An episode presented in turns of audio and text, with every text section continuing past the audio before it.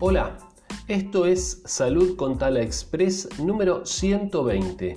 En este episodio vamos a estar hablando de que confirman que el grupo sanguíneo sí influye en las respuestas más graves al coronavirus. ¿Comenzamos? En un principio se comentó esto de que el grupo sanguíneo tenía que ver con la gravedad o con la posibilidad de contagio, después fue descartado, se decía que era un grupo muy pequeño. De hecho, yo escuché una charla de la Sociedad Argentina de Infectología donde prácticamente se burlaban de este estudio y decían que estaba muy, mal hecho. Eh, sin embargo, se comprueba que es real. Y acá no es una crítica para nadie, es que en ciencia eh, se va basando en hechos, se va avanzando, se van demostrando cosas, se van probando y bueno, y llegamos a distintas conclusiones.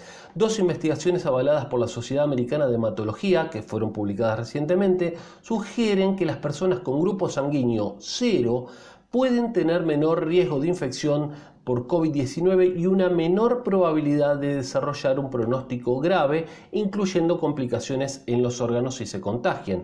Este hallazgo resulta interesante porque podría confirmar la hipótesis que eh, en un momento, como les decía, se había barajado.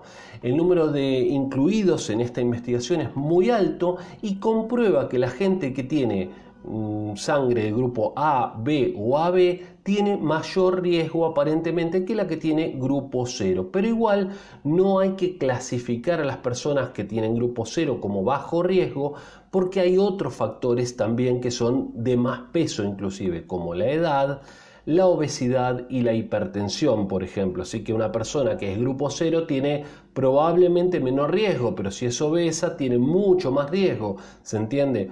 ¿Por qué el grupo sanguíneo cero protege contra la COVID-19? Bueno, esa es la pregunta clave, ¿no? Al parecer, las personas que tenemos grupo sanguíneo cero eh, tienen o tenemos yo soy grupo cero, cero positivo en este caso, un grupo de sangre muy, muy común, por cierto, el cero negativo sí es mucho menos frecuente. Bueno, aparentemente hay unos anticuerpos que se llaman isoaglutininas que impedirían que el virus se pueda sujetar. podría pasar por ahí la respuesta a esta afirmación.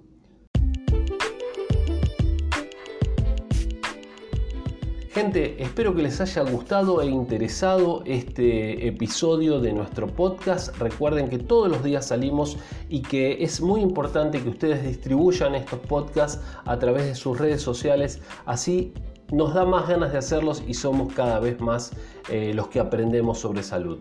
Nos pueden seguir en Instagram como Instituto Taladriz, lo mismo en Facebook y también en YouTube y los podcasts en una gran variedad, ¿sí? Así que desde Spotify a otros. Bueno, espero que les haya gustado y nos vemos en el día de mañana. Soy Sergio Taladriz y les pido que se cuiden mucho. Chao, hasta mañana.